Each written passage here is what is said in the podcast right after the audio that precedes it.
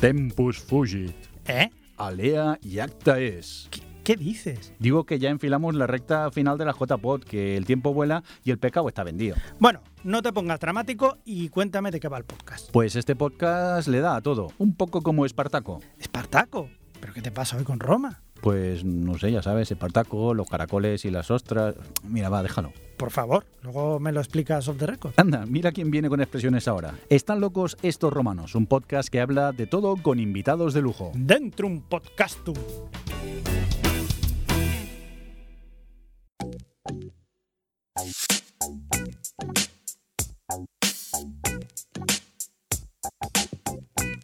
Bienvenidos a Están locos estos romanos, un podcast de Milcar FM. Este es el episodio 19 y hoy es 29 de octubre del año 2017 después de Jesucristo.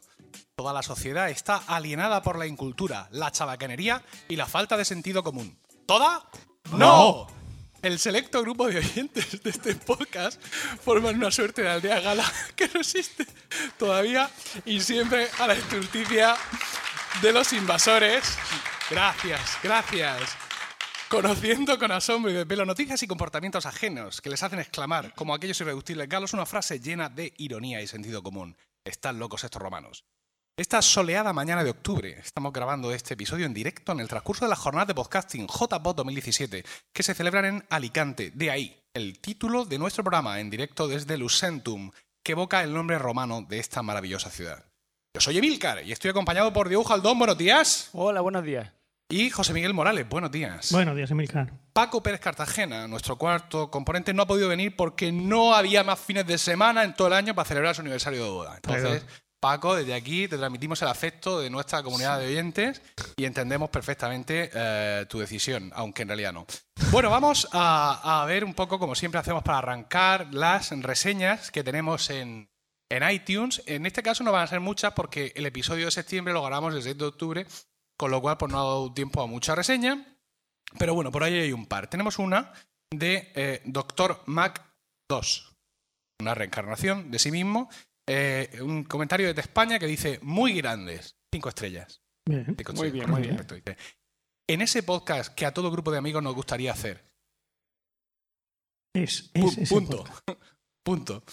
Ah, no, es ese podcast, ahora tiene más sentido. Es ese podcast que a todo grupo de amigos nos gustaría hacer. Solo me queda una duda. ¿Sois localos o romanos? Esto es cierto. ¿Sabes? Porque realmente nosotros enfocamos esto como que somos localos, ¿no? Que decimos, Claro, la, frase embargo, de Obelix, ¿no? nos llamamos romanos entre nosotros, somos, somos los romanos. Bueno. Van a venir tus romanos, dice mi mujer. Somos ciudadanos del mundo. Ah, claro. Bueno, de hecho, los galos son romanos. Tú acuérdate cuando iban a competir en las Olimpiadas, que se dieron cuenta que pese a que ellos se resistían ahora y siempre al invasor, pero que formaban parte del mundo romano e hicieron un banquete donde brindaban ¡Vivan los romanos! ¡Vivan nosotros los romanos! Efectivamente. Y entonces los soldados romanos que les vigilaban di- dijeron, están locos estos romanos. Qué grande. Bueno, pues efectivamente esa dualidad es la que nos asiste como pueblo invadido. Vamos, otro comentario. Fran Molina, también desde España, en concreto de, de- de Murcia, en concreto, muy cerca de mi casa. Fran Molina de- del podcast Eureka dice, ha entrado hace poco a la red, entonces pues intenta un poco congraciarse con los compañeros, anda por iTunes haciéndonos reseñas positivas y tal. Dice, muy divertido, cinco estrellas. Muy divertido. Un grupo de amigos hablando sobre temas de actualidad o sobre los que tienen especial afinidad. Es como una caja de bombones. Nunca sabes lo que te vas a encontrar. Uno de mis podcasts favoritos, recomendarle 100%. Correcto, Fran. Muy Eh, bien, muy bien. Serás invitado a la cena de empresa de esta Navidad. Bien. Qué bonito, buen comienzo, bien comienzo en, nuestro, en nuestra red. Así que eh, muchísimas gracias. Al igual que tengo que agradecer a la organización, a Radio Voz Castellano, eh, a mis padres que siempre han confiado en mí y a todos vosotros que estáis aquí y a estos compañeros, eh, pues el que colaboráis con nosotros en este evento de podcasting. Veo que acaba de entrar a la sala Félix Riaño, el, el portátil que te iba a dejar eh, para tú. Está aquí, lo digo por si quieres venir y cogerlo y largarte, puedes hacerlo sin ningún problema porque está todo preparado. Te he creado tu cuenta de usuario, ¿vale? La clave es locutorco, todo en minúsculas, ¿vale? Ahí llevas el hub, ok. Bien. No es que tengamos un servicio de préstamo de Mac, ¿vale? Pero bueno, Félix es un amigo, un hermano y lo que haga falta. Vamos, si os parece ya a comenzar. Vale. ¿Os parece que comencemos? Nos parece. Vale, vamos eh, a la hora que tenemos que ir, como si fuéramos magos de la Tierra Media. Y yo creo que voy a empezar yo, ya que estoy ¿no? Hablando un rato. Así que vamos a escuchar la tenue melodía que anticipa mi sección.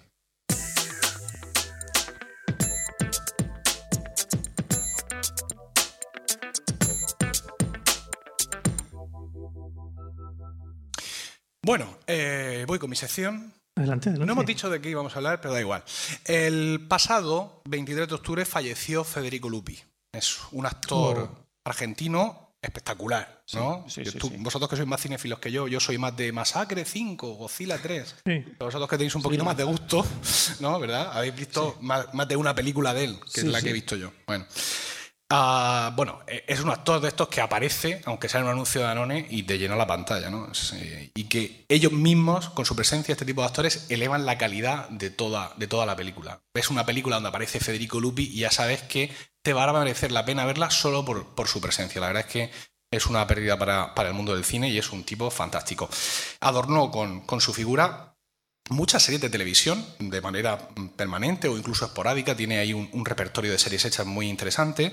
Y también, evidentemente, películas. Películas entre las que cabe destacar Cronos, El Espinazo del Diablo, El Laberinto del Fauno, eh, El Final del Túnel o Martín H., que puede ser una de las más conocidas y las que más eh, rememoréis. Era una especie de actor fetiche para Guillermo del Toro, quien le contrató en cada una de sus películas en español. Yo tuve la suerte de compartir reparto con él. Es, Es cierto. verdad, es verdad, Sí. es verdad. Efectivamente. Eh, fuimos compañeros de reparto Sí. en una... ¿No os riáis? No, no, es cierto. Sois, sois muy imbéciles, ¿por qué os reís? Bueno, eso es un... Os lo voy a doy con- fe, os lo voy a doy con- fe. Ah, ¿no? Una película de Mariano Barroso, Éxtasis. Eh, Esta no. sí, bueno. He hecho cine, efectivamente. Ya sabéis que yo soy un hombre del Renacimiento. Quiero decir, dirijo un coro de música renacentista.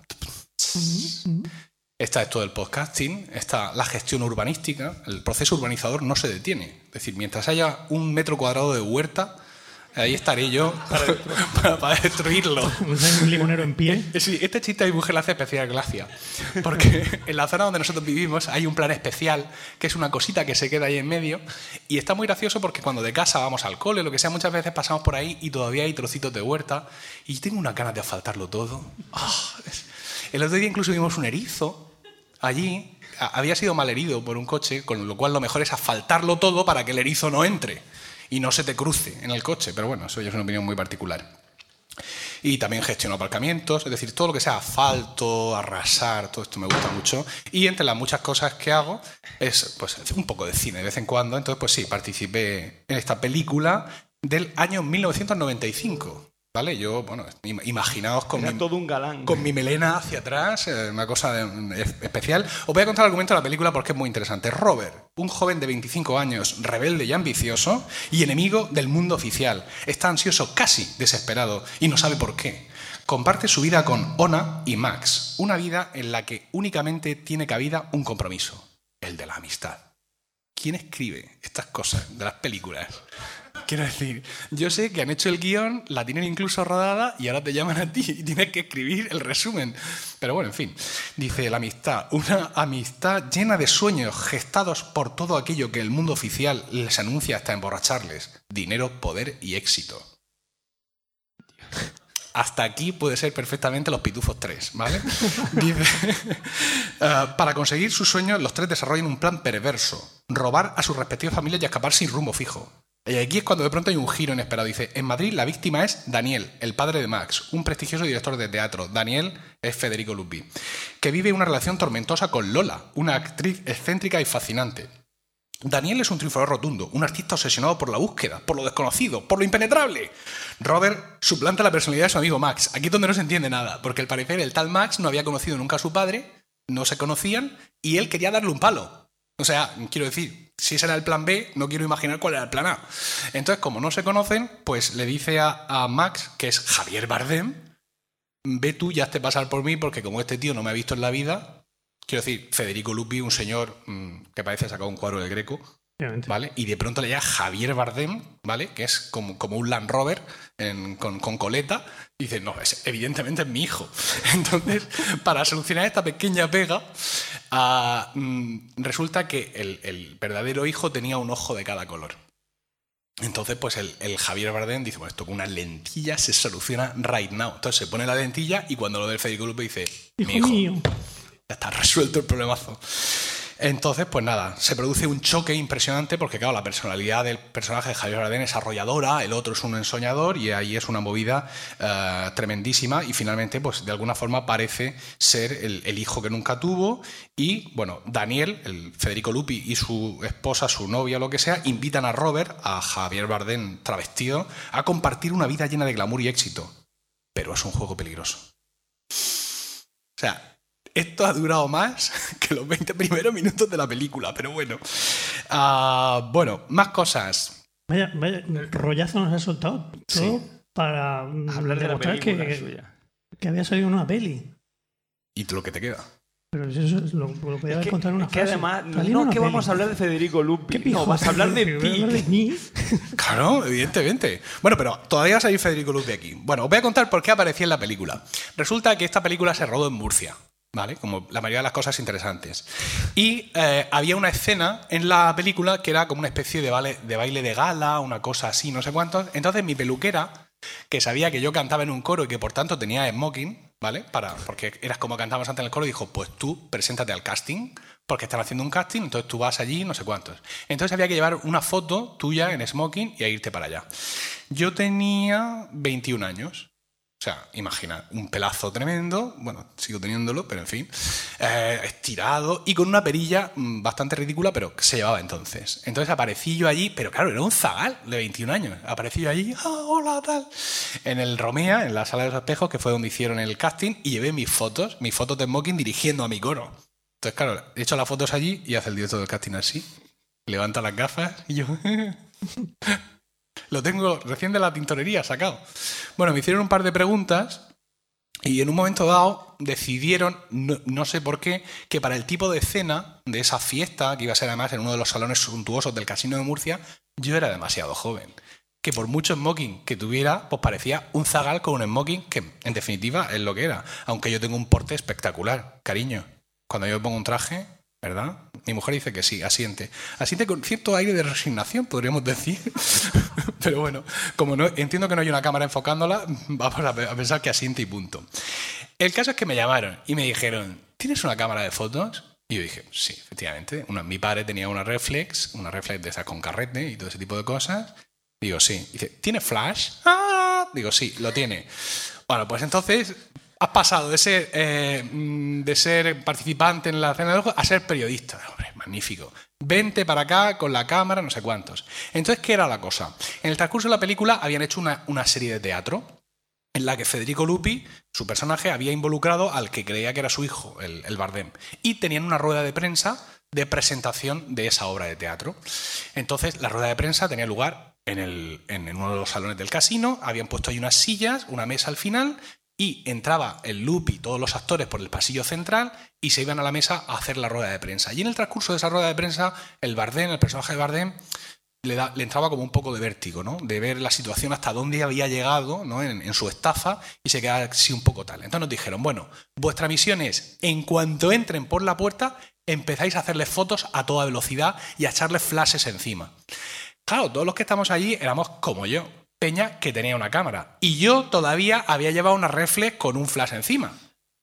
Ah, ah, pero mucha gente iba con una cámara de estas ah, compactas que decimos ahora. Entonces, claro, aquello daba un poco, un poquito de vergüenza, ¿no? Bueno, no, no importa, la magia del cine, todos muy voluntariosos. Entra, se abren las cortinas y va una cámara detrás, una segunda unidad, un no sé qué, y entra el Bardem. ¡Hostia, el Bardem! Primer pase, ni una puta foto. ¿Qué hacéis, gilipollas? Venga, vuelta atrás. No sé cuánto. Venga, va, para atrás. Segundo pase, venga, acción, cámara, no sé qué, movida, un, beso y una flor. ¡Anda, para adentro! Sale y entonces empezamos a hacer fotos. Pero claro, no sé si os acordáis o sois conscientes de lo que una cámara reflex, por no decir una compacta, puede hacer a nivel de flash. Gracias, un poco lentos, pero bueno. A nivel de flash. Ahora. O a nivel de recargarlo. Entonces, claro, yo hice una foto y soy yo. Para recargar. Y los otros no os quiero ni contar. O sea, las cámaras compactas hacían una foto y era como un besito de mariposa en el, allí. Y, No, muy mal, muy mal. Otra vez, otra vez. Nos hicieron 300 pases hasta que se dieron cuenta de que no lo iban a conseguir. ¿Ellos qué querían? Pues esto que hemos visto muchas veces en las películas, que la cámara enfoca a quien sea y lo ves inundado de flashes y cómo esos flashes le turban, ¿no? Decir, oh, toda, toda la prensa encima, ¿no? Esta típica escena con la cámara detrás del tío. Y eso, pues con aquellos extras que habían traído, no lo iban a conseguir. Aparte, no teníamos para nada pinta de periodistas, ni de fotógrafos. O sea, yo he visto fotógrafos profesionales en acción y que menos que un chalequito, ¿no? Ese chalequito para llevar tus carretes, un cargador, no sé, lo que llevarán ahora, pero tú les ves y dices, aparte de llevar la cámara, dices, este fotógrafo, porque tiene la pinta esa un poco de, yo soy un freelance, el mundo me ha hecho así y voy por el mundo, mm, soy testigo de la actualidad. Bueno, el caso es que, ¿qué hora es? Ah, vale. El, el caso, el caso es que entonces... Voy a hablar de Federico Lupi. y si os cuento la verdad, ¿qué hubiera pasado? Bueno, el caso es que uh, en esos momentos uno que había allí que tenía los huevos pelados a hacer segundas unidades con los americanos, dice, pues yo en no sé qué película hice no sé qué movida. ¿Cuál fue su idea? Genial. Coger uno de los focos, ¿vale? Un foco pues, del tamaño de esta mesa y hacer cla, cla, cla, cla, apagarlo y encenderlo. También con la tecnología de 1995, ¿vale? Entonces, pues tenían que, era un poco chiquito de la calzada, porque tenían que avanzar por el pasillo, parar un poquito, avanzar, parar un poquito, avanzar. Y nosotros seguíamos haciendo fotos, como imbéciles, ¿vale? Porque había por ahí un fulano con un micro que iba a recoger o a intentar recoger el sonido de los clics de nuestras cámaras. Que eso yo supongo que luego entraría en alguna base de datos eh, de estas libres que hay. Esto que nos gusta mucho a los podcasters, Creative Commons que dice, ay, no puedo poner esta canción porque tiene licencia compartir igual y no sé qué, como si sirviera para algo. Pero bueno, somos caballeros de Internet, eso sí. No, no, no, eso es Creative Commons. Te tiras cinco años citando a un tío que lo mismo está muerto, pero tú ahí con lo tuyo. Bueno, pues yo creo que luego le pusieron sonido porque aquello no, no funcionaba para nada. Y la verdad es que fue, estuvo muy, muy chulo. Fue una experiencia muy interesante. Federico, pues Federico, os lo podéis imaginar, pues un, gran actor, ¿no? un caballero un grandísimo compañero de rodaje. Es decir, él realmente no hacía distinciones con nosotros.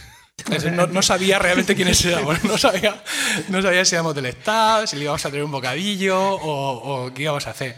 Y nosotros, como un poquito así de pueblo, la mayoría, en vez de pedir, hacer, bueno, aparte de pedir el bocadillo, evidentemente, y de pedir hacernos una foto con Federico Lupi, que hoy en día sería lo que hubiera molado mucho, pedimos hacernos una foto con Bardem. Ojo que Bardem tiene un Oscar. Tiene un Oscar Bardem.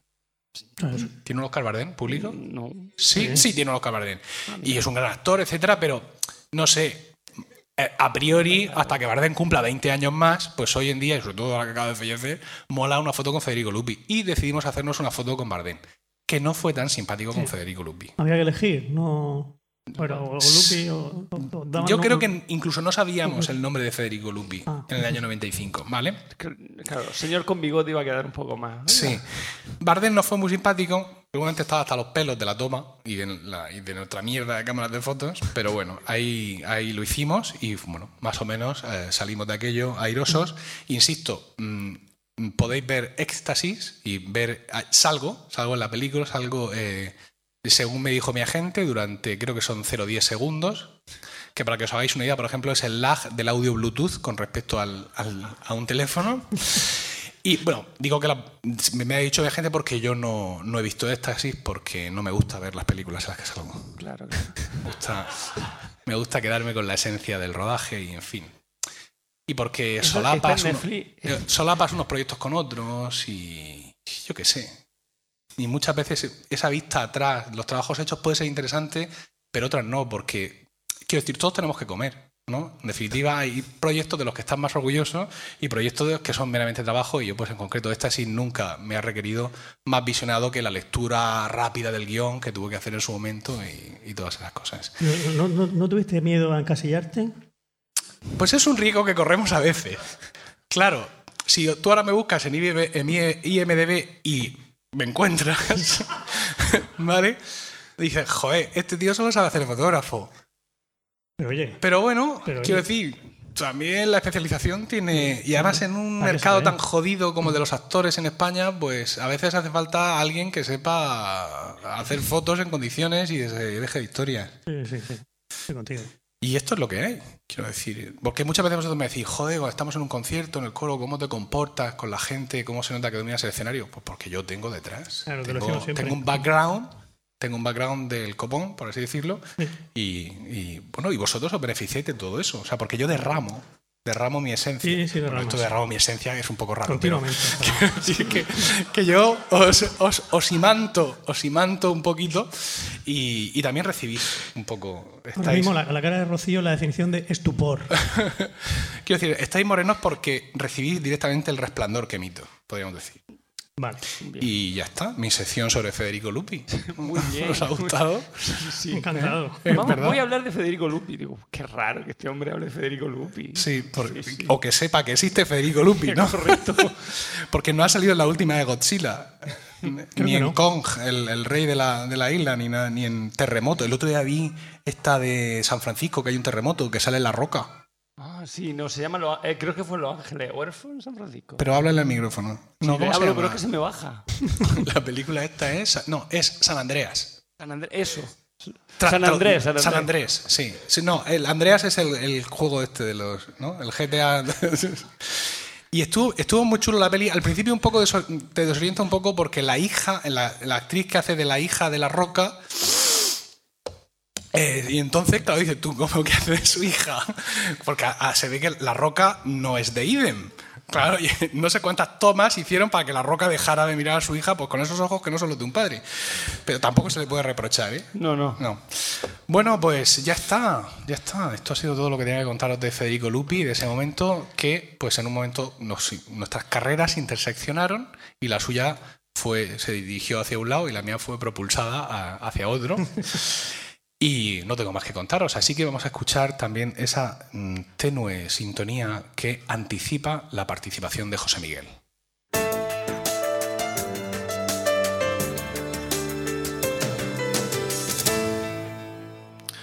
José Miguel, Dime. buenos días. Buenos días. Ilucentum sumus. ¿Sí? Aquí. ¿De qué nos vas a hablar en esas notas que tienes en tu estúpido cuaderno para zurdos? Mi cuaderno para zurdo, no es estúpido. Mira, es que va al revés. ¿Veis? Habrá sido al revés. Es una maravilla. Tiene unas. Líneas inclinadas. Líneas no, inclinadas. No lo entiendo. Pues para no mancharme la. Esto también se baja. Para no mancharme la muñeca, la mano, cuando escribo con la pluma. Porque los zurdos os mancháis mucho.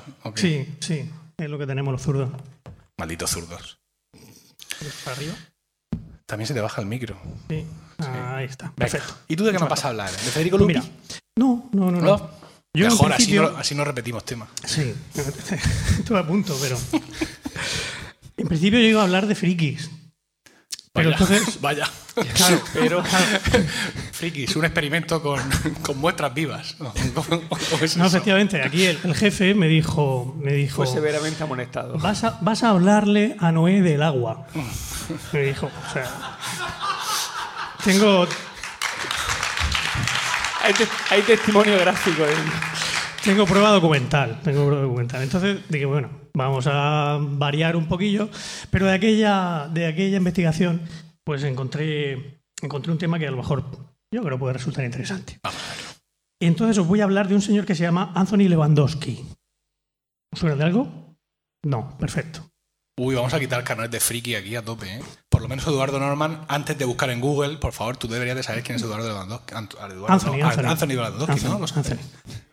Me ha decepcionado muchísimo. Nah, no, no, no lo busques que te lo cuento yo ahora. Claro, No lo efectivamente. Ya lo ha buscado él. Ya, ya he estado yo buscando. No hace falta. Venga, venga. Bueno, este señor es un- era un, un ingeniero de software de Google. En el 2007 entró a trabajar en Google y se dedicó al tema de los vehículos autónomos. Oh. ¿Vale? Todo esto sale en su perfil de en su perfil de LinkedIn, lo tiene todo perfectamente detallado. Ah, ya sé quién es este pájaro. Sí, ¿no? ¿Ya lo sigue. Yo no. El caso es que ahí estaba el hombre pues, trabajando con el tema de, los- de los vehículos autónomos y bueno, la, la unidad de Google esta, mm, luego no sé muy bien eh, empresarialmente cómo funcionó, pero luego le preguntamos a, a Isasi a ver si hace un... Mm. Pero el caso es que eh, ahora se llama- la empresa se llama Waymo. Creo que depende Waymo y Google dependen de una matriz que se llama Alphabet. Alphabet, efectivamente. Vale. Alphabet es la matriz y Google es Google y Waymo es la división de conducción autónoma. De conducción autónoma, vale. Bueno, pues eh, la, la empresa esta está, está muy bien. Oye, ¿habéis visto? Sí, La- tienen, han desarrollado ya, llevan desde, desde 2000, desde 2009, llevan con, la, con los desarrollos y tienen una, una serie, una flota de vehículos autónomos, que ya el- el- su estrella ahora mismo es el, lo que llaman el Firefly, que es, una, es un coche pequeñito, porque no tiene ni volante, ni pedales, y en su vídeo se puede ver a un señor completamente ciego, cómo lo pasean, cómo el, el vehículo este lo pasea por las calles de Fénix, y oye, funciona, no se choca ni nada. Pero han puesto un ciego para que, para que no se tire por la ventana Sí, cuando venga pero que lleva solo. El ciego dijo, yo tengo que ir al Mercadona. Y como no, no puedo conducir, pues oye, que me, ¿Me entonces". Sí. Ay, mételo, mételo ahí. Pero oye, muy bien. muy bien. Atención a la diversidad. Todo funciona, funciona estupendamente. El caso es que, eh, de hecho, si alguno de los aquí presentes vive en Fénix, ¿hay alguno de Fénix por aquí? No. No. Es una pena. Porque si vivierais en Fénix, podréis pedir una prueba a estos señores de Waymo para que os prestaran un- uno de sus coches autónomos, porque se ve que allí eh, dejan que los coches autónomos vayan por las calles. Allí en, Sí, eso es una, es una legislación que es estatal y luego de las ciudades. Tú puedes pedir permisos para hacer. ¿Fénix dónde está? ¿Arizona? No Puedes sé. pedir permisos para hacer pruebas Sí. y te los conceden, especifican los coches que son, un poco las rutas. Hay ciudades que son más permisivas que otras, pero está bien eso de que tú puedas ofrecerte para hacer pruebas con esos coches porque así dejan de experimentar con ciegos. Quiero decir que es que Sí. hay que ver, hay que ver Sí, cómo. la, la 11 debió tomar ¿Eh? cartas en el asunto. Luego, además, son una comunidad muy activa en todo este tipo de cuestiones tecnológicas y están siempre eh, No, en contacto con las empresas para todo el tema de accesibilidad. Por ejemplo, iOS, no es por hacer propaganda de Apple, pero iOS es, entre comillas, un sistema operativo muy, muy bueno para la gente con dificultades de visión, porque no solo tiene todas esas facilidades, sino que además están muy en contacto con la comunidad, pidiendo feedback durante las betas. Es decir, que todo el tema de tecnología e invidentes, aunque aquí a los cuñados nos pueda resultar un poco raro, ¿cómo va a haber un ciego móvil? Así de bruto, pero no, eso está muy avanzadísimo. Pues sí, pues sí.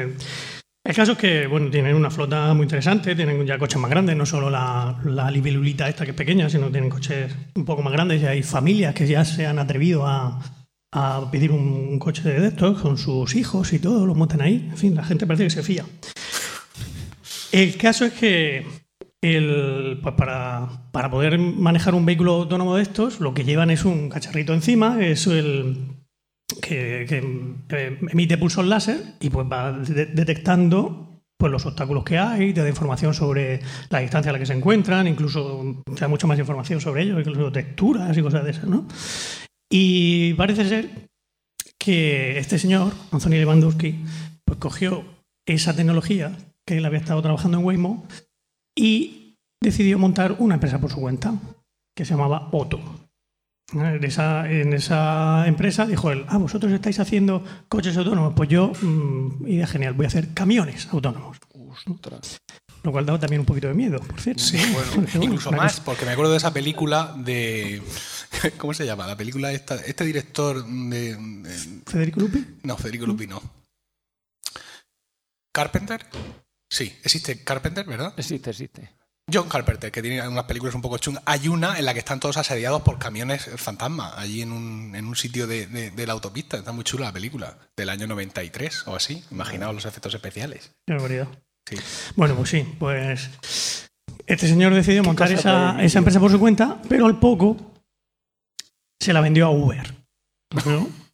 Y, el, eh, y su empresa recién creada, su startup, se la vendió a Uber.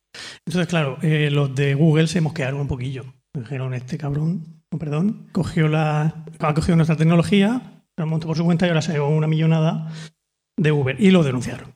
Lo denunciaron y, y al poco, eh, de hecho, eh, la denuncia la pusieron en febrero de este año, y al poco ya en mayo, Uber decidió echarlo. ¿eh? O sea, el tío va y todo lo que desarrolla allí lo mete en un pendrive, Exactamente. se lo vende a Uber, Eh, bueno, sí, monta una empresa, monta una empresa una empresa y se la vende, y se la vende a le pone un Uber. lazo y se la vende a Uber. Y claro, los de pastizal. Cuando ven pasar el camión autónomo, dicen. Espera un momento. 700 millones de dólares que se tío. Mira, Ah, sí, en un momentico. Y el caso, bueno, pero al final Uber ha terminado echándolo.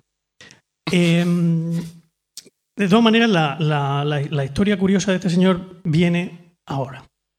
Que por lo visto, ahora en, en septiembre ha vuelto a las, a las páginas de los periódicos porque, ya como se ve que está en el paro, el hombre está, está aburrido, pues ha decidido crear una cosa que se llama Way of the Future. Ain. Way of the Future. ¿qué? El camino, camino Ah, del camino, futuro. vale. Way, way, el Güey. Y diréis, ¿eso qué es? Pues es una especie de asociación, una que, que voy a leer eh, textualmente la misión que tienen registrada en los registros americanos que tienen para estas cosas, que dice así, es desarrollar y promover la materialización de una deidad basada en inteligencia artificial y contribuir a la mejora de la sociedad a través del entendimiento y la veneración de la deidad. De la deidad. De la deidad. Bien. ¿Vale? Claro, esto en- entronca con todo aquello de la, de la singularidad, que es el. ¿Sabes lo que es la singularidad de Milcar? Y que, que es solo una cosa. Que es una cosa, no, pero es el, se supone que es el momento en que las máquinas van a llegar a ser más inteligentes que nosotros y que los humanos, y entonces que ya lo único que nos queda es fusionarnos con ellas de- de- para mm, seguir mejorando, para ya llegar a una especie de... Emilio lo ha logrado ya fusionarse ya con Voy a su tomarme la pastilla de la tensión porque. Pues se está subiendo, ¿no? Bueno, no sé si os suena la- el. Bueno, eso hace un pequeño spoiler de, de Black Mirror, el capítulo de San Junípero. Sí, sí. ¿Conocéis? Yo Salió hace dos años, puedes hablar de. Sí, ¿no? Es verdad. Según la teoría de Antonio Rentero, ¿no? O sea, Sí, sí, sí. se, puede, se pueden hacer spoilers de cosas de hace, de hace dos años. Que el- un poco conseguir la inmortalidad a través de, de digitalizar nuestros cerebros y vivir en una. eh, en un, y vivir eternamente en un servidor. Pero esa teoría no es de Black Mirror San pero eso ya lo adelantó Ross Geller. Eh, En Friends, cuando conoce a. El doctor Rosger. El doctor Ross Geller, cuando conoce a, la- a esta novia suya rubia, y está dice, tal, dice, según esa teoría, tú podrías digitalizar tu pensamiento, y dicen los dos, y vivir eternamente como una máquina. Y se queda así como diciendo, oh, te he encontrado. Estabas tan lejos y no te veía. Fíjate. Bueno, sí. No, la, la teoría de antes, no digo que haya salido con San Junípero, pero con San Junípero, para la gente como tú, que no lee, necesita cosas que se las presenten Ya en, tengo en- en una pantalla. Friends te lo da todo como puedes comprobar. Bueno, pero San Junípero lo, lo desarrollaron más. Venga, venga. Bueno, entonces la pregunta, la, la- la- cosa es que yo no no termino de entenderlo, porque esta es la información que hay en el, en el mundo sobre, sobre, esa, sobre esa entidad, sobre Way of the Future, no hay, no hay- no hay nada más. Entonces mi pregunta es, mm, ¿qué es lo que pretenden hacer exactamente? ¿Qué pensáis vosotros? ¿Que el- ellos van a desarrollar esa, esa deidad y con la intención de que, de que sea muy atractiva para las masas? Sí. Y entonces mm, las masas eh, lo, lo apoyen, sigan sus mandamientos y así la sociedad será mejor. Pero en el fondo, ellos mismos sabiendo que es un- una entelequia, es un artefacto de inteligencia artificial y que no tiene ningún sentido seguirla. Ay, madre. O por el contrario, no. Por el contrario, dirán, no, esto eh, que es una deidad porque es superior a nosotros y debemos seguirla porque al final es más inteligente que nosotros y por tanto. Hombre, como católico te digo que resultaría muy irónico que al final la ciencia acabara creando un dios. Porque para eso ya podéis usar el que tenemos nosotros. Que ya tenemos, tenemos las instalaciones, ¿vale? Está todo dado de alta en los registros de tal. Dos mil años de experiencia. Dos mil años de experiencia. Sí. Una historia, convenios de colaboración con un montón de gobiernos. Claro. Una historia para atrás que lo flipas. Un montón de cosas chulísimas, de arte, de movidas, de todo eso ahora mismo no te da tiempo a crearlo. Un dios que va a venir ahora en plan a intentar quitarle Yo, pues, con todos mis respetos para los nuevos dioses, ¿no? Quiero decir que también haya nuevos dioses está muy bien porque un poco dinamiza, ¿no? Y obliga a los dioses existentes a actualizarse. Pero. quiero decir, es que no termino de verlo. Mira, el otro día hubo un- vi un vídeo de Carl Sagan, ¿eh? ¿Eh? Ah, de donde eh, es- esa explicación Sagan, ¿no? suya hacia atrás de da no sé cuántos y, y de- y el- decimos que el universo no sé, va rebobinando. Y el universo, entonces decimos que el universo lo ha creado Dios. Y entonces decimos, ¿y Dios? Y entonces decimos, bueno, pues Dios ha existido siempre. Y decía Carl Sagan, lleno de buena voluntad, sin duda. Y seguramente cinco minutos antes de salir corriendo hacia misa. Si llegamos a esa conclusión, ¿por qué no eliminamos a Dios? Y llegamos a la conclusión de que el universo ha existido siempre. Música dentro, fundido fuera. Entonces, es que me parece muy bien que evidentemente que la ciencia tiene que defender lo Claro, suyo, claro. pero que la ciencia se ponga a crear un Dios, insisto, que elijan uno Sí. de los que hay. Pero, pero es que no es necesariamente, no es necesariamente un dios creador. No, Digo, ese Odín, Odín, Odín, Odín. Sí. No es necesariamente un dios ¿Y creador. entonces qué coño tengo que agradecerle? Pues no, no tienes nada que agradecerle. Solo tienes que seguir sus indicaciones para llegar a un mundo mejor. Sigamos la calabaza. Para eso me podéis seguir a mí. mucha, mucha gente ha aprendido a hacer podcast gracias a mí y con más podcast el mundo es mejor. Ah, llama, dale a Lewandowski mi, mi Twitter. Dile que contacte conmigo. Te estás erigiendo. Que lo mismo le hago medio, le dejo medio trabajo resuelto, De ¿no? hecho, ya tiene un seguidor, ¿no? ¿Eh? David Isasi ya te sigue. Sí, sí, yo. ya lo dijo ayer, la verdad fue muy emocionante. Pero no, no sé, bueno, No te convence. No- Una palabra. yo creo que no. No, no piensas renunciar a tu religión. No, eso por supuesto que no. Negar pero- a tu Dios aquí delante de todos para. para- No, pero es que hay que, Venga. hay que empezar muchas cosas desde hay que empezar muchas cosas desde cero. Porfa. Es muy aburrido. Y además es que religión es para todos los gustos, porque la nuestra, la católica, y algunos pueden decir, es que es un rollo lo de la misa, no sé qué". pero mm, la iglesia mm, separada, los protestantes, esos son mucho más alegres y hacen muchas más cosas y es más, Sí, sí, entre- una alegre. alegría es más son. entretenido. Ahora sí, pero antiguamente no era muy- antiguamente muy no, porque hay, hay un poco de una guerra en Centro Europa, un matarnos, ¿vale? Pero ahora que ya no hay esas tensiones, pues la cosa está mucho más relajada. O sea que, que nada. Bueno. Yo era por, no sé, por si querías cambiar, pero ya veo que no. Hombre, Bueno, oye, dales tiempo, dales tiempo, que están empezando. Estos chicos lo mismo. Sí, no, como ha dicho Diego, nosotros tenemos 2000 años de experiencia y, y hay otras religiones incluso más antiguas. Nosotros nos dimos cuenta de que Dios era el Dios verdadero un poco tarde, la verdad. Hay otra gente que lleva, que lleva adorando bueyes y, y elefantes con brazos más tiempo. Pero no sé, es que me resulta un poco raro. Porque se le ha ido la olla al final, claro, al tío, a Lewandowski. Bueno, no, no, no, no sé, no sé mucho más de él. ya. O que 700 mm, millones Sí de dólares de esto. para mucho. para aburrirse mucho. Sí, y eso el tiempo libre, efectivamente. Como desde que no está en Uber, pues ya dice, ¿y ahora qué? Claro, creemos una religión. Ya que no puedo conducir mm, Mira. a caminos autónomos, voy a conducir A la Grey. Almas. Almas. a masas. O al Max también. De momento. No Bueno, lo sé. pues- No, ¿Y tú como, como, como ¿Cómo lo ateo, como ateo, a fecha de hoy, no sé si te has apuntado ya lo de Lewandowski, Sí, sí, sí. a- ador- adoremos al adoremos al 486. Eh, ¿Tú esto cómo lo ves? No, hombre, tengo, tengo mis dudas porque eh, eh, realmente no sé lo que pretenden. Si pretenden eso, decir, vamos a crear esto para que las masas lo sigan como borguitos que son, o de verdad se lo, se lo van a creer ellos también. Porque a lo mejor la idea es esa, ¿no? Que, que, mm, como las máquinas son más inteligentes que nosotros, gracias a esta fantástica tecnología de la inteligencia artificial, pues oye, llegará un momento en que probablemente esa deidad no diga tonterías. Puede que diga incluso cosas sensatas. Entonces, No termino de verlo.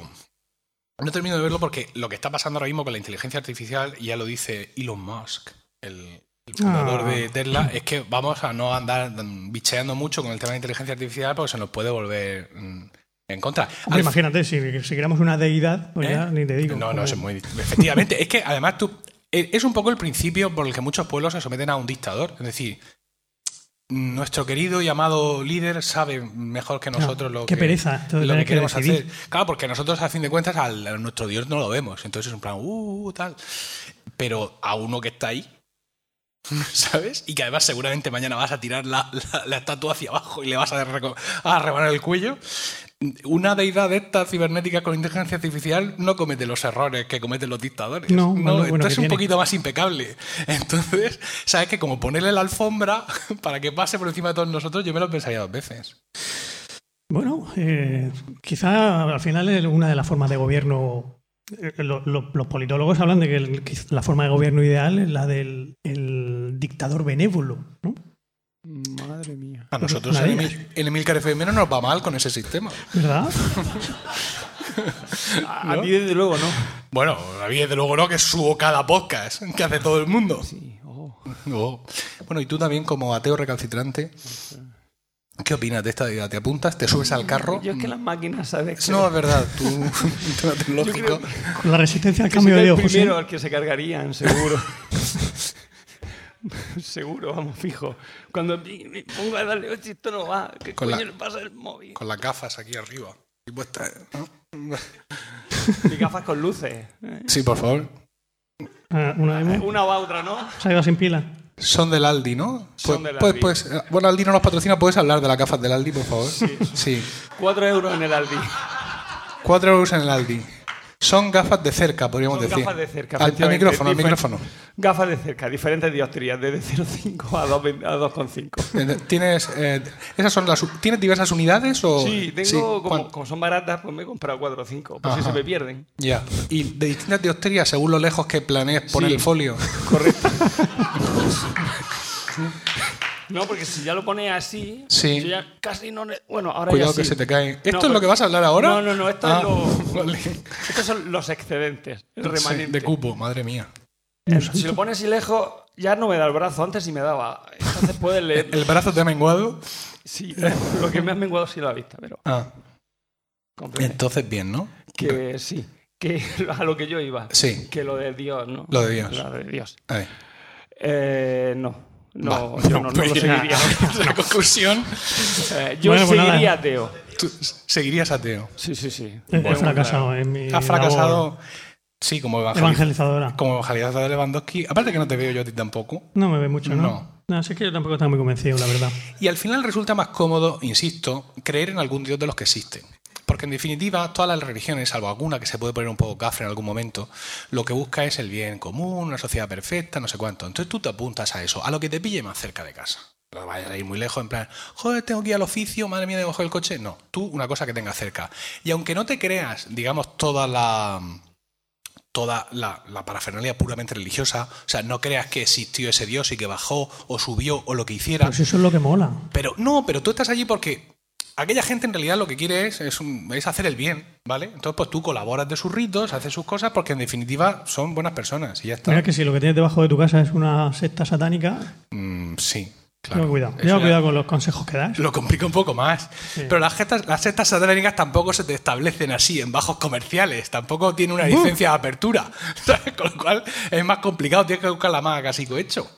Bueno, vale. Bueno, pues creo que hemos terminado con Sí, el tema sí, de, esta, de esta avergencia eh, religiosa que has querido introducirnos. Y vamos a escuchar ahora la sin par melodía que sin duda da paso a la intervención de nuestro amigo y compañero Diego.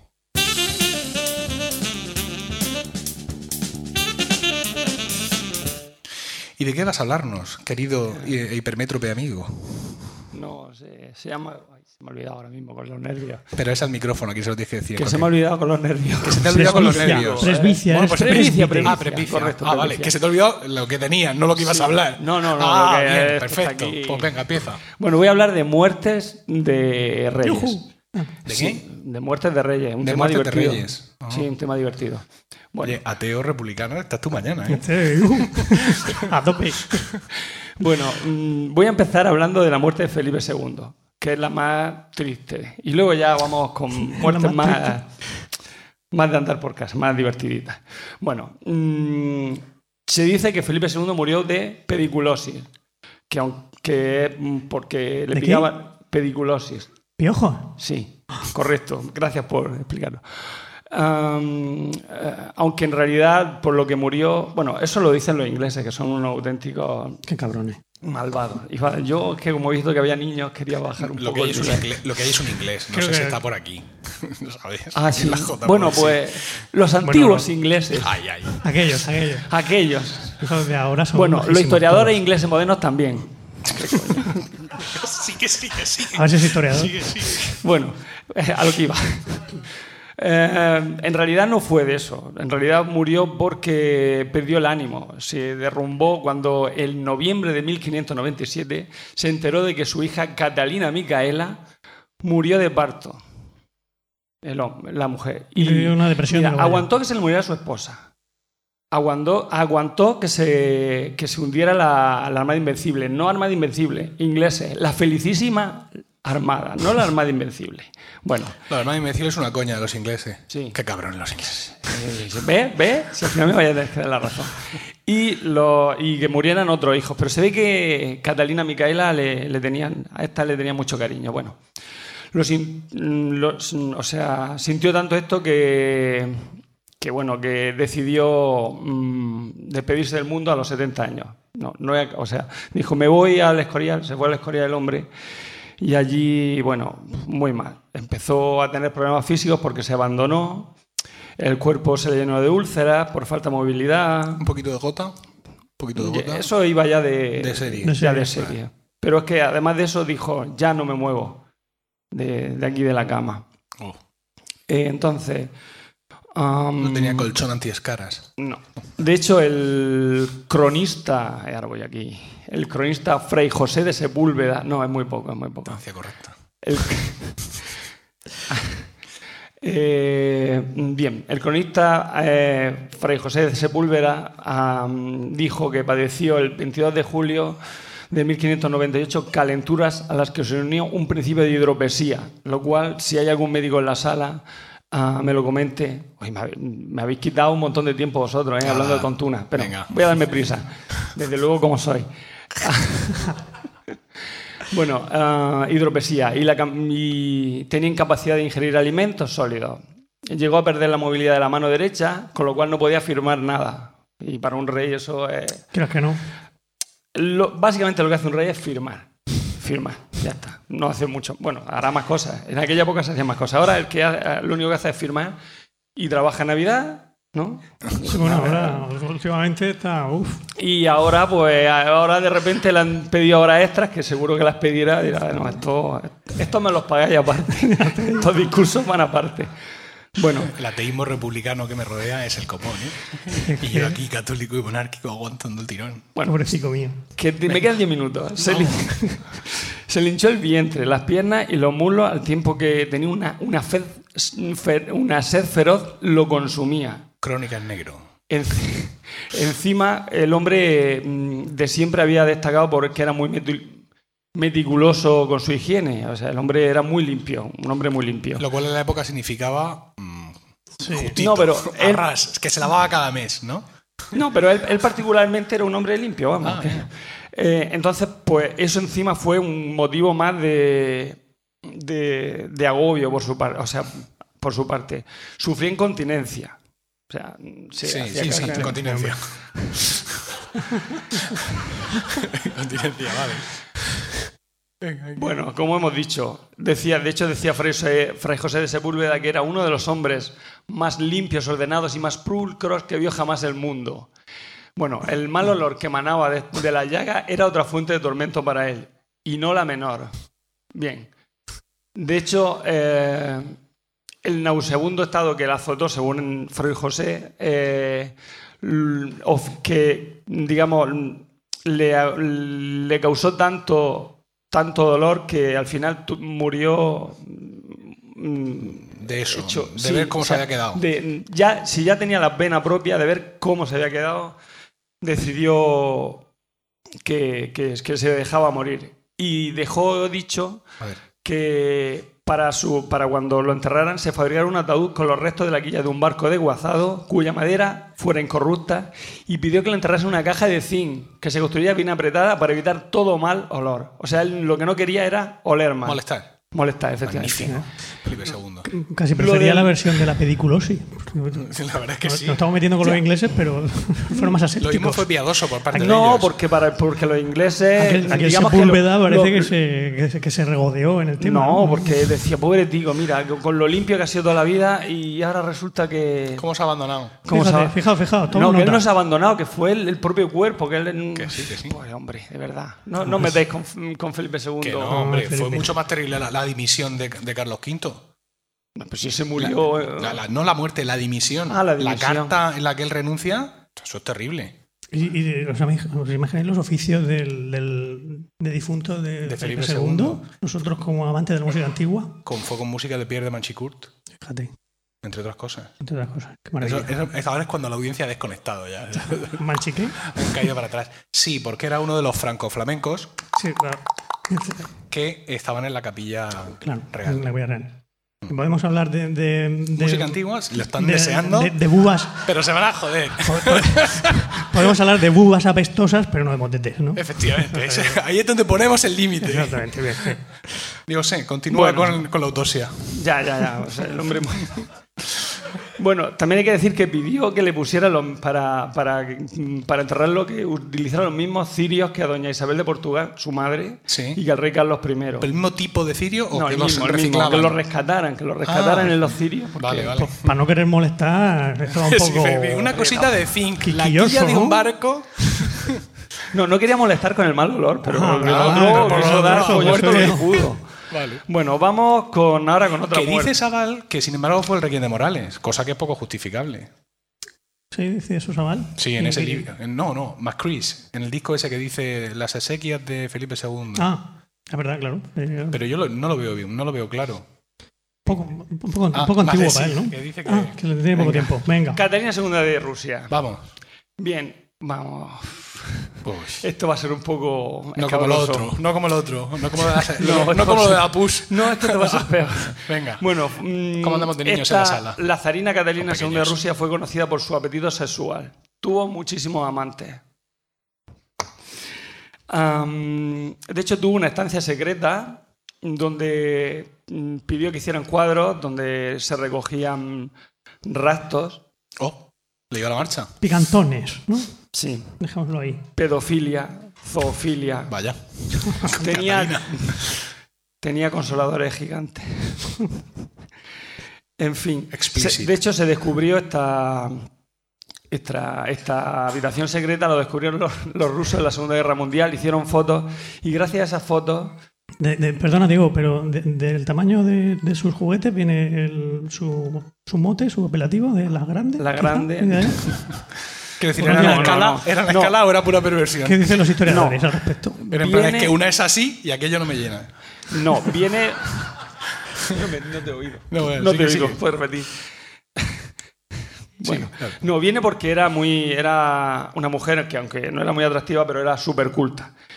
Eh, Trajo a las mejores mentes de Europa, fundó el Hermitage, el Museo del Hermitage, que está en San Petersburgo, que recomiendo que lo visitéis. Fue amiga de Diderot y de Voltaire. Ah, fue una, a pesar de que fuera una despótica censura, eh, censuradora de todo lo que ¿Y eh, de- las publicaciones que existían que no le gustaban. ¿De, qué hablaba, de qué hablaba con Voltaire? Pues hablaba de filosofía, si era, que era muy culta, te acabo de decir. Ya, ya, dice. Tenía sus amantes para... mm, La cosa. Habla- hablaba con ellos, pero no dejaba publicar nada, ¿no? Ahí. Y luego... mm, Bueno, eso. Que fue muy dura, pero, pero además fue muy... O sea, fue muy dura con los opositores, pero fue muy culta. ¿Y de qué murió? Es lo que, lo que me estáis preguntando. Bien. Se dice que murió de una apoplejía... mm, o sea, la gente realmente documentada dice que murió de una apoplejía al, al tomar un baño, que estaría muy caliente o muy frío. Ahí, hasta ahí no he llegado a investigar. Otros que cayó fulminada al sufrir un ataque al corazón. Pero luego están los fantasiosos, los sinvergüenzas, los que, que como tenía esa fama de, Casquivana. de casquivana, dicen que falleció por el desgarro y perforación en el colon al ser pen- penetrada por un caballo palomino de crin blanca y pelo brillante. Lo siento, de verdad. Palomino. De cream blanca. Que son los que realmente saben cómo se hacen las cosas. Lo siento. Pido disculpas. Porque con un palomino de cream marrón no vas a ninguna No, parte. no hubiera sido lo mismo. Como todo el mundo sabe. Continúa. Bueno, Sigue, sigue. Enciende la luz de la ya, caja. bueno, ya he acabado con Has acabado con Catalina, ¿verdad? el caballo. No, ya. Caballo. Que no ha sido tú. Ay. Venga, Elizabeth Bazori. ¿Qué? Eh, Elizabeth Bazori. ¿Esa quién es? ¿Esa quién es? Pues fue una condesa húngara. Mm, Veo que vosotros no veis películas. Ve- no, ves que no somos profesores de historia como no, tú. no, no, no, Venga. no, no, no, no, no tiene que ser profesor de historia. No hace falta. Hay una película Sí. que ponían así por la noche de esta picantona que se llama Cuertos Inmorales. Cuentos inmorales. Sí, sí. Donde salía una condesa que era muy sanguinaria y que. Y que se dedicó. mm, se dedicaba a, a verse la sangre de mujeres vírgenes. A las cuales. Bueno, eh, porque pensaba que. otros tenemos Netflix, quiero decir que Cada uno, cada uno, cada uno ese, ese último tramito antes de ir a la cama, pues se lo busca como puede. ¿cómo murió esa joven? eh, murió en- Esa joven intrépida. Bueno, mm, se veía la sangre porque, porque creía que eso le iba a mantener eternamente joven. Pero mm, fue emparedada en 1611, ya que como asesinó a tantas, ya se cansaron un poco. Claro. Uh, ¿Qué ha había, cierto malestar en el pueblo. Sí. Entonces fueron, fueron con la antorcha y la Bien. emparedaron. Bien. Bien. Felipe I el Hermoso. Vale. Felipe el Hermoso de toda la vida. Marido, el marido de Juana la Loca. De vez en cuando. Eh, murió tras beber agua fría después de un, de un partido de pelota. El hombre jugaba y sudó y como dice la madre, no beba agua fría después de sudar, que te va a dar algo. Pues eso le pasó. Pero yo creo, pienso, opino ¿De qué? que fue envenenada por, por Fernando el Católico. No. El agua. Sí. Estaba muy fría el agua, pero yo además pienso un, que sí, su porque iba- arsénico también llevaba. Con lo que yo quiero a mi suegro y lo, suegro me- y lo que mi suegro me quiere a mí. Y Sí, pero- el Católico envenenando a Felipe el Hermoso. Ya, pero es que tu suegro Sí. puede conseguir la corona de Castilla. Bueno, no creo que pueda. No, me Pero- refiero si te envenena. Ah, Si tú fueras Felipe el Hermoso, que no es Ah, el vale, caso. vale. Ah, Entonces, si a ti claro. tu suegro te envenenara, Sí. no podría conseguir el emporio Emilcar, porque Claro. eh, tu suegro pues, sabe mover el, el teléfono, sí. Y ya, ¿verdad? y ya. Rocío, no me Tiene un MacBook Air. Mi suegro. Ostras. Ojo. Pues si lo vende. Sí. Sí, y a buen precio, ya sabes. Bueno. Enrique I de Castilla. De este ya hablé, ¿eh? De este ya hablé en un podcast, o sea que lo que soy fan, ya sabéis. Se murió de un golpe en la cabeza por una pedrada que le tiraron unos niños cuando estaba jugando. Tengo que ir rápido porque me quedan cinco minutos. Adolfo Federico I de Suecia. Este también, de este también hablé. Se murió tras comer una cena en langosta, caviar, sauerkraut, san- sardina sauerkraut ahumada, cuatro botellas de champán, más 14 porciones de su postre preferido, que se llama... Madre mía, es que esto está en sueco. Herborg Smela, con leche caliente. Luego de comer 3 kilos de pescado. Reventó con un ziquitraque el hombre. Reventó como un ziquitraque. Eso es. Lo moría en la autopsia de Fray Josefo de. Bueno, luego tenemos a Luis XIV, no, 14, este es Luis XIV. Luis XIV eh, le gustaba el alpiste. De hecho, de cada vez que se iba de paseo llevaba siempre 40 botellas de vino que no se bebía y se lo bebían los que iban con él, se la bebían. Hasta que una vez el hombre le dio el, le dio el antojo y dijo, dame una botella de vino. Ay, es que se ha acabado, dijeron los otros. Bueno, pues la próxima vez que traigan 41. O sea, no se enfadó, el hombre No, sabía, lo comprendió. Asertivo. Este hombre podía con- eh, comía muchísimo. Su, de hecho, lo que su, digamos, su menú era cuatro platos de sopa, un faisán, una perdiz, un gran plato de ensalada, allí, cordero en su salsa, dos lonchas de jamón, una bandeja de pasteles, fruta y huevos duros. Pero eso era. Ah, cuando lo- murió la autopsia practicada Los lunes, ¿era eso? ¿Eh? Eso era los lunes lo que comía él. o- Robert Baratheon. lo normal. en él. Tras morir, eh, la autopsia practicada tras su muerte en 1615, Luis II, reveló que su estómago tenía el doble del tamaño normal. Bien. Este murió Reventado. de por sí, no, no, este Ah, no, no. murió de una Solo. cena de esta Pues loca. estaba Este freno. se fue acostumbrando, se fue acostumbrando poco a poco. Luis XVI, el que, ¿vale? Pues ya sabemos Ya cómo está. murió. Venga, le dijo un astrólogo. no, no, no, pero le- esto es curioso, porque le dijo un astrólogo. mm, evita hacer cosas importantes el 21 de cada mes. Bien, el 21 de julio de 1791, la reina María Antonieta y él fueron arrestados. El 21 de septiembre de 1792, la institución de realeza fue abolida en su país. Y el 21 de enero de 1793 fue condenado a muerte y ejecutado. Pero él Tenía realmente no hizo nada importante. Pero él esos no estaba días. haciendo nada, efectivamente, pobre. Quizás fue el problema. Ese, no hacer nada. Si se hubiera ido a un 21 Claro, de por ejemplo, agosto. O hubiera instaurado en la República. pues, O hubiera llamado hasta a las tropas. Bueno, Maximiliano I de Austria murió de una, indi- de una indigestión de melones. de melones. De melones. De melones. ¿Y Le ¿Cómo gustaba- consiguió tantos melones allí donde él vivía? ¿Melones de año o de agua? En este momento no conozco el dato. Tal vez lo que se conoce. Yo, desde luego, no lo conozco. en este Entre momento. eso y no conocer la temperatura del baño de Catalina, estás haciendo una sección de verdad, Diego José. ¿Qué, qué- Pirro qué de Piro, de este también hablé. ¿Quién, quién, este quién? fue Pirro de Piro, sí. Deberíais de saber cómo murió Pirro de Piro. ¿A qué no os acordáis?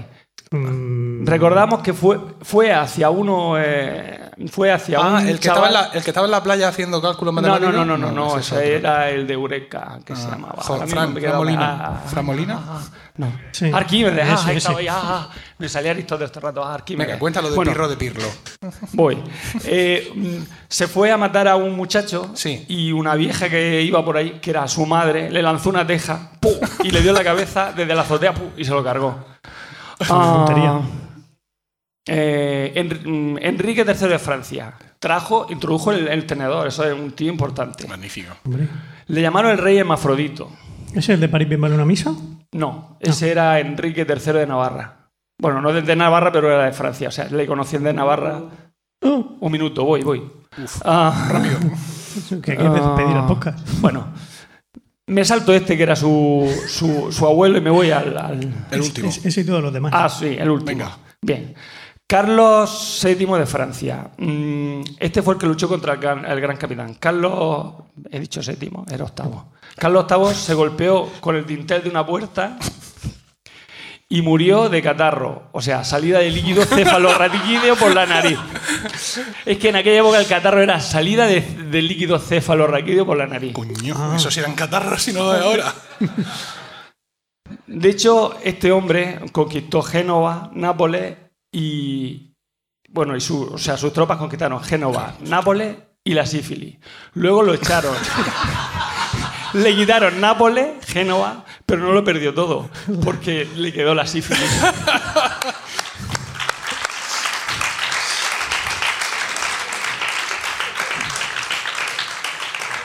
Y con esto hemos llegado al final de este décimo, ¿qué? Décimo, ¿dónde? Décimo noveno episodio que esperamos que hayáis encontrado gratificante y divertido. Gracias por el tiempo que hayáis dedicado a escucharnos aquí en directo desde la jornada de podcast inteligente y los que luego lo escuchéis en diferido, que no va a ser lo mismo.